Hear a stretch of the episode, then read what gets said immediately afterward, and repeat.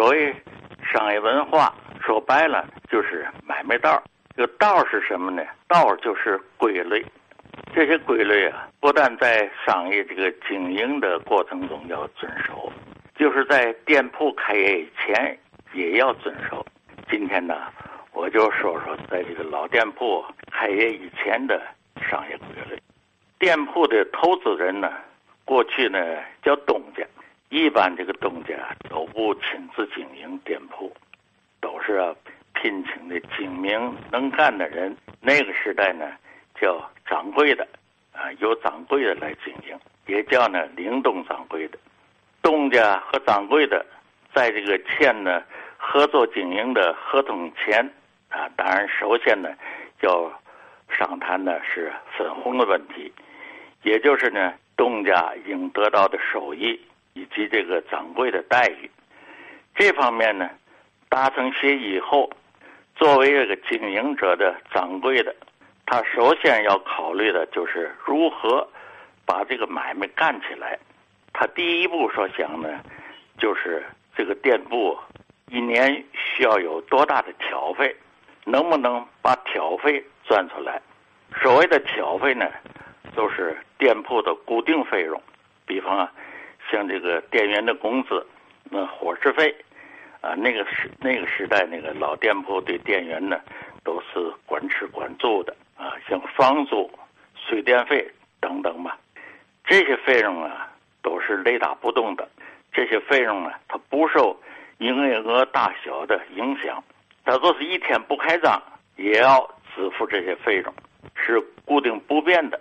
因此呢，这些个挑费是固定不变的费用，它的学名啊就是学术上的一个名称嘛。所以咱这简单说，叫做学名。学名叫什么呢？叫不变费用，比如掌柜的初步矿算，这些固定的挑费呢，一年大体需要开支在五千块钱左右。下一步掌柜的呢，要想的就是要做多大的买卖，才能把这五千块钱的挑费赚出来。这时啊掌柜的就联想到一个什么问题呢？就联想到这个店铺经营的商品。有多大的利儿？过去呢，这一般都是要看多大的利儿。这个利儿是什么呢？这个利儿啊，不是毛利，这个利儿啊，就是卖出商品以后净赚的钱。他要从这个商品销售当中减去它的进货成本，还有呢，就是经营商品当中发生的费用。呃，咱举个例子吧，比方啊，卖出一百块钱的商品。它的进货价需要八十八块钱，这是它本儿吧？一百块钱卖出去，这进货价需要八十八块钱，啊，这就是进货成本。还有呢，是随着商品经营而产生的费用，就是有买卖做就有这个费用，不做买卖就没这个费用。比方说，像包装纸、包装绳啊，它销售的时候才用纸，它不销售的时候就没有这些开支。还有呢，像运费啊、装卸搬运费啊，也是随着商品的买卖才发生的啊。买卖多，这种费用就多；买卖少，它就少。没有买卖，就没这些开支。由于这部分费用啊是随着营业额大小而变化的，所以它的学名叫什么呢？叫可变费用啊，可变的、有变化的费用。假如啊，卖出一百块钱商品。平均呢，要产生两块钱的不变费用，啊，方才说呢，它进价是八十八块，那么一百块钱的销货额减去八十八块的进货成本，再减去两块钱的可变费用，可以赚多少钱呢？赚十块钱，也就是百分之十的利儿，啊，这百分之十的利儿叫什么呢？叫贡献率。它的全称叫什么呢？这是学名啊，全称叫贡献边际率。边呢就是旁边的边，际呢是交际的际，啊，它的学名叫贡献边际率。掌柜的经过这个这个概算，还初步掌握了啊，这个店铺经营的商品能获得的利儿是百分之十。他下一步呢，他就可以推算出来了。一百块钱我赚十块钱，那么卖一万块钱呢，就可以赚一千块钱。一年如果要能卖到五万块钱，就能赚五千块钱。这样呢，就把五千块钱的挑费赚出来了，不亏本了。这五万块钱的营业额也是这个绝对的数字啊，五万块钱就是店铺的保本点儿，保本的点儿就在五万。它的学名叫什么呢？叫盈亏临界点。这一年的营业额啊，你要是五万，正好保本那一年的营业额高出五万块钱，你高出来的就是店铺赚的钱。如果低于五万块钱，那就要赔钱了。所以这个五万块钱做成它的临界点了，做赔赚临啊临界点也好，盈亏临界点啊，做个那个测那个。血压一样，上面所说的，无论是这个边际贡献率也好，还有盈亏临界点也好，这个呢都是研究商业经济理论的一些学者啊，从这个商业商业经营和财务管理的实践当中，提炼出来的，上升到理论，才有了这些个学术的名称。所以我们把它简简化了，就叫学名。掌柜的思考的问题啊，不能到此为止，因为做买卖的目的啊是为了赚钱，不能保本就行了。如果一年能做到五万块钱的营业额，就可以把店铺的一年所所需要的开支都超过，呃，都赚出来了。那么超过这五万块钱的营业额呢，每多的卖一万块钱，就可以多赚一千块钱，啊，因为。那个保本点那五万块钱已经把票费赚出来了，那，超过一万呢就可以多赚一千，超过越多是赚的钱越多，但是呢也要也要有一个赚钱的不能目标，不能是越多越好，啊糊里糊涂的干下去，这就需要考虑啊，每年向股东啊交红利啊也都是分红，交多少比较恰当，这里头呢就有个底线啊。最少那必须向东家交多少钱？这个底线是什么呢？这个底线就是每年向这个东家交的的红利最低不能低于当年的银行存款、定期存款一年的存款利息，呃，利率吧。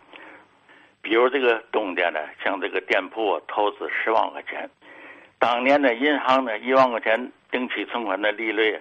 平衡利率是百分之五，那一年的存款呢的利息就是五千，啊五千块。如果店铺到年底向东家交交的红利低于五千块钱，那么东家向店铺投资就没有意义了。那还不如把这十万块钱存到银行啊，稳稳当当的，一年只能拿到五千块钱的利息。有了底线，那么有没有上限呢？这个上限是没有的。从这个投资人这个动的这个角度来考虑，每年的股金分红是越多越好，最好是当年的分红能够把投资投资收回。而相反的呢，由于经营管理不善，也可能不但拿不到分红，七年内就把本儿啊给赔光了。这些呢，都不是这个商业经营的正常规律，也不是灵动掌柜的在。店铺开业前所思考的问题，那么正常规律，那店铺每年向股东上交的红利多少呢？比较妥当呢？一般来讲啊，这个是在货币稳定的这种经济条件下，向东家上交的红利为投资额的百分之十到十五左右，这个呢，东家是能够接受的，这是比较稳妥的。也就是说呀。这个七八年到十年左右，这个时间以内呀，这东家可以收回投资。如果东家投资十万块钱，每年能拿到一万和一万五的分红，就可以啊，这个呃七八年啊到十年就能啊收回了这个投资。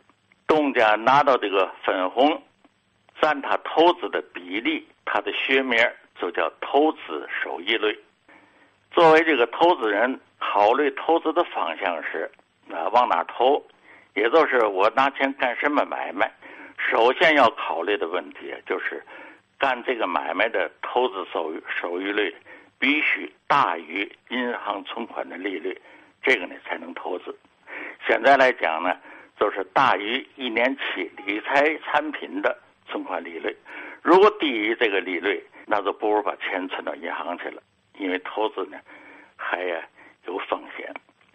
上面我所说的这些呢，都是为了说明问题举的一个例子。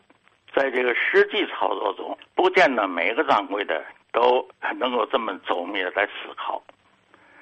但是，即便是业务水平再低的掌柜的，也要考虑到这个店铺一年要有多大的挑费，能不能把挑费赚出来，这点心里有谱了，才敢在合同上签字。如果这个掌柜的连这点都想不到，说明呢他是不称职的，啊，不合格的，这个买卖干不好，因为呢他不懂得买卖道。上面我举的这个例子是经商的一般的规律，对现在办企业呢还有参考的价值。那么有没有特殊的规律呢？有，有的店铺呢在开业前的头一两年，为了在市场上站住脚。或者呢，是为了打造这个新开张的店铺的品牌。那掌柜的呢和东家商量好了，头一两年可以呢少赚钱，不赚钱，甚至是亏本。这就是在买卖道上常说的啊，赔本赚吆喝。吆喝是什么呢？吆喝就是品牌。品牌是什么呢？品牌就是店铺的无形资产，所以花钱。买无形资产，这就是商业经营的一种特殊的规律。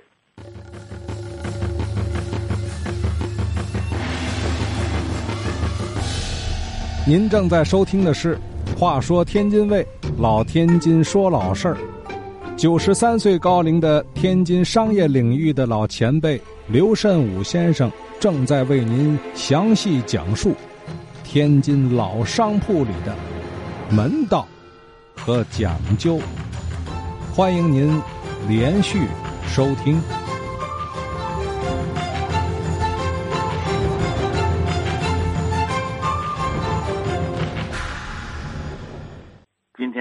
我要说的话题啊，是老店铺的江本图利和以代取利。过去啊，在老店铺中啊，流行一句俗语，叫“降本图利”。降本图利这句话呀，有两层含义：一是呢，表达这个做买卖公道，啊，我去拿本钱换利钱是应有所得；另一层含义就是有多大的本钱呢，做多大的买卖，不借外债。那第一层含义不用讲了，现在我说说第二层含义：为什么在那个年代的好多老店铺？不借外债来经营，有多少钱呢，就做多少钱的买卖，从不举债经营。这里面呢有两个原因，一个是那个年代不少有名气的老店铺啊，都资金雄厚，不需要向银行号啊贷款；另一个原因呢，就是要从老店铺的经营体制来说起。过去天津的老店铺啊。对债务啊是负有限责任还是负无限责任？对这个概念呢模糊不清。有限责任呢和无限责任的经营体制是从国外引进的。比如吧，我们现在看到的一个一些个公司啊，就现在在公司的名字后啊都标明某某股份有限责任公司。呃，简称啊，就是有限公司，把“责任”这两个字省略了。甚至啊，连银行一些银行，虽然他们挂的牌子是某某银行，而在工商部门登记的全部的名字都是某某银行股份有限公司。有限公司是什么意思呢？就是投资者对债务负有限的责任，他负责任的限度就是投资额。或者叫股权额啊，就是我投了多少钱，我负多少责任。咱举个例子吧，假设有一个公司股东投资的总额一共是一百万元，由于经营管理不善呢，亏损了，亏损了多少钱呢？赔了一百二十万，不但呢把一百万的本儿都赔进去，还啊拉了还这个呃负债。他一盘点现在的财产呢，还有三十万，这就说明啊，不但把一百万的投资都赔进去了，还借了五十万元的外债。啊，一百万的投资加上五十万的外债，这一共是一百五十万。呃，赔了一百二十万呢，还剩下三十万。那公司财产呢只有三十万了，但是呢有五十万的外债，这就是叫业不抵债了，得宣告破产，经营不下去了。那破产呢要经过法律的程序，法院呢要介入。那个破产单位经过法院清查财产，然后就按照法定的偿还债务的顺序来归还。第一步呢是欠补交欠国家的税款。那欠多少就补多少，第二步呢，就补发拖欠职工的工资，也是欠多少还多少。那这两项还完了，剩下的有多少钱啊？有多少财产，就由债权单位来平均来分配了。比方啊，现有的资产就剩三十万了，补税补职工的呃工资，假设一共十万，这三十万减去十万，就剩下二十万了。可这二十万呢，有五十万元的外债，那就用这二十万来平均分配还债了。这怎么计算呢？都是以二十万呢作为分子，五十万呢，呃作为分母来计算。那偿还债务的比例呢，都为百分之四十。假设这五十万元的债务是五个单位，每个单位十万块钱，按照偿还偿还债务的比例百分之四十来计算呢？每个单位还四万，就算清账了。投资人把一百万赔光就完了，这个不在这个负偿还债务的责任，这就叫有限责任公司啊。一百万赔完了就不再拿钱了。如果是无限责任公司，投资人呢还要负这个债务的无限偿还的责任，那就还得拿走钱来。据我所知，现在我们国内的公司。体制无论是国营的还是私营的，都是有限公司。现在我们回过头来再说过去的天津的老店铺，那个年代的老店铺啊，没有什么有限责任和无限责任这个概念。但是老店铺的东家们都有这种意识，我就投这么多钱啊，我就投这么多资，有多少钱你干多少钱的买卖，不能够借外债。有的老店铺还把这条啊。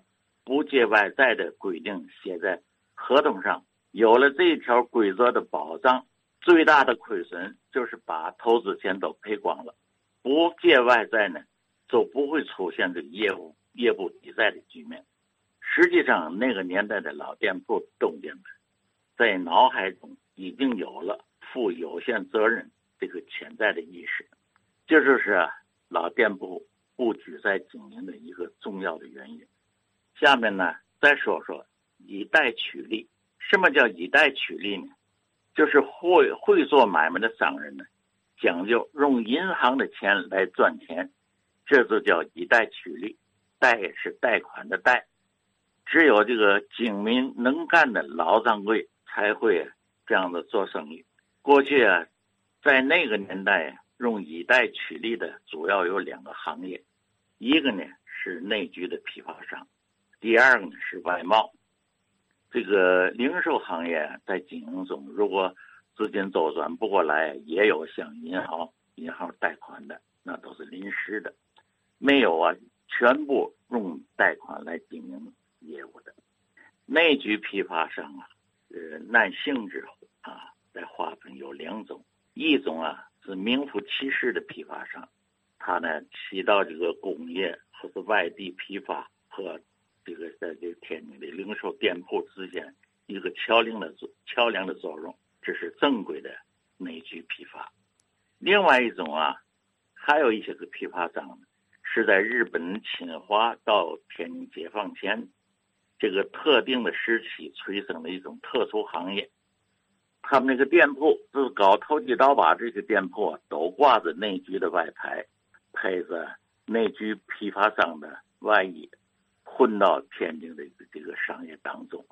大家都知道，这个商业是为社会服务的，而这是个投机倒把的所谓的内局，他们不但不为社会服务，反而起到的破坏商品在社会上的正常流通秩序。使老百姓啊受到伤害，对这个囤积居奇、投机倒把这些个这个店铺啊，我给他下个定义：他们是在商业经营当中的一种赌博行为。投机倒把，他们的一买一卖，如同啊在赌局里下赌注一样，这是商业另类，我们不以它为例。正规的内局批发商啊。用以贷取利的方式来赚钱呢？事前呢必须做好周密的预测，才能够呃稳赚不赔。怎么来测算呢？要算好三笔账。第一笔账啊，就是要精确的预测商品从购进到全部售完的这个周期有多长。比方，需要三个月，这三个月占用银行的资金呢，要付多少利息？啊，这一笔账得算好。那么第二笔账呢，就是要预测，就是这批货啊，从买进来到全部卖出去，可以净赚多少钱？就是把赚钱的数啊来算出来。那么第三笔账啊，都是要算了净赚的这个钱和要付给银行利息的钱来进行比较。这净赚的钱呢，必须要大于付银行的利息。这个买卖才能做，然后啊，再看看呢这笔钱付给银行利息以后啊，还净赚多少钱，占多大比例，或者叫占多少成吧，这就是以贷取利的一个经营成果。做个形象的比喻吧，以贷取利啊，就如同啊，商家同银行啊合合伙做一笔生意，银行出钱，商家出力，而银行出钱呢。到期可以稳拿利息，坐享其成，不担什么风险。这银行唯一的风险呢，就是借出的钱收不回来了，形成了黄账，银行啊管它叫不良资产。不过出现这种情况呢，概率很低。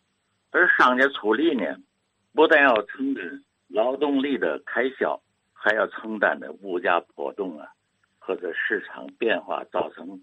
啊，造成亏损的风险，因此呢，商家要拿大头，银行啊要拿小头，一般是三七开，或者是四六开。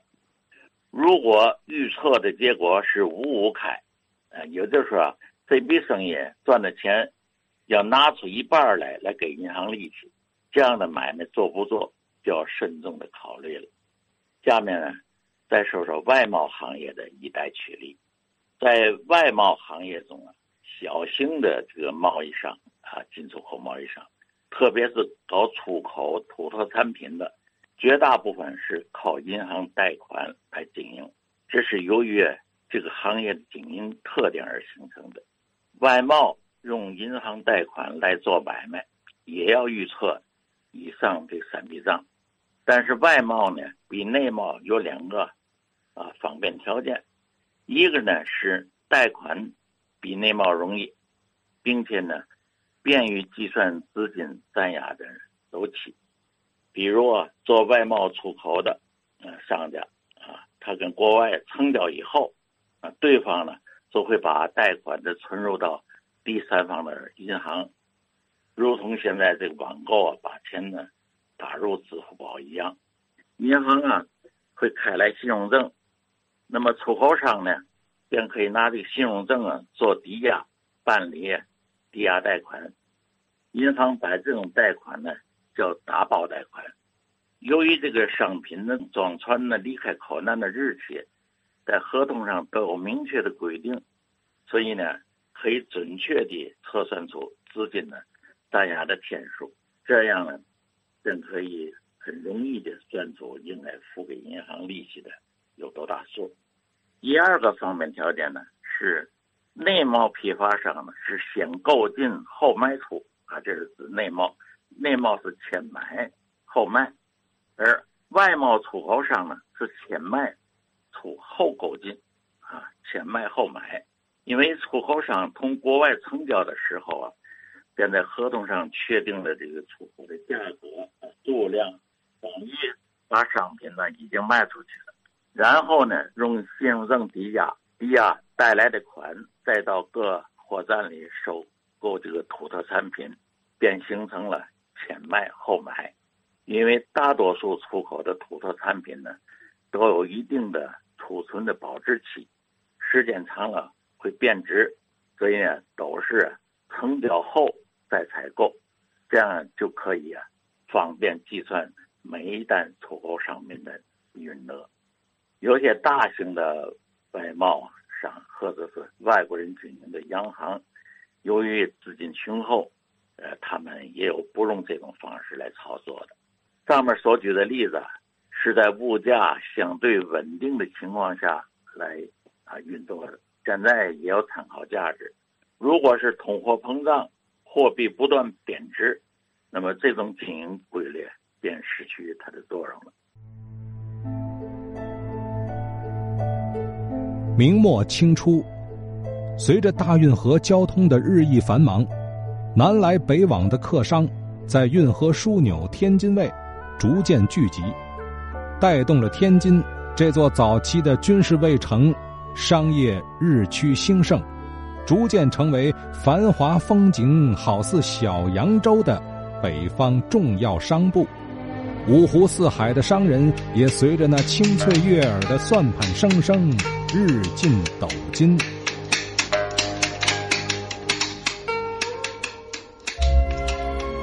近代天津开埠通商之后，对外贸易迅猛发展。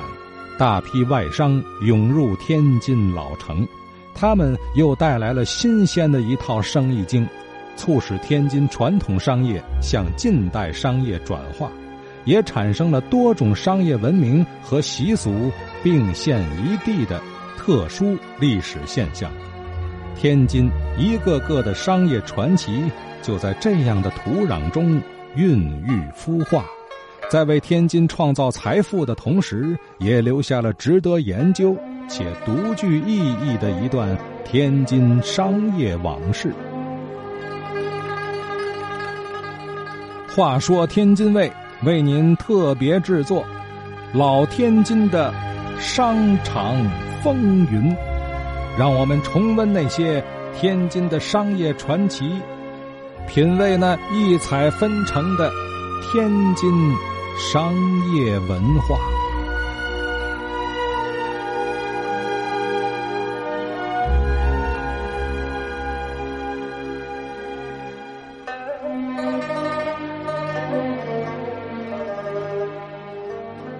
听了刘慎武刘老以上的这些讲述，不知您感触如何啊？就说啊，咱们近代天津的这个商业文化和商业习俗。那还真就是独具魅力，啊，它不仅有传统商业，也有一些新兴的商业行为在里头。哎，通过刘老的这个回忆啊，在我们了解过往的同时啊，其中的一些买卖道哎，就是我们前人总结出的那些商业规律，或许也能给今天咱们天津的这个商业发展带来些启示。内容丰富，咱明天。再讲。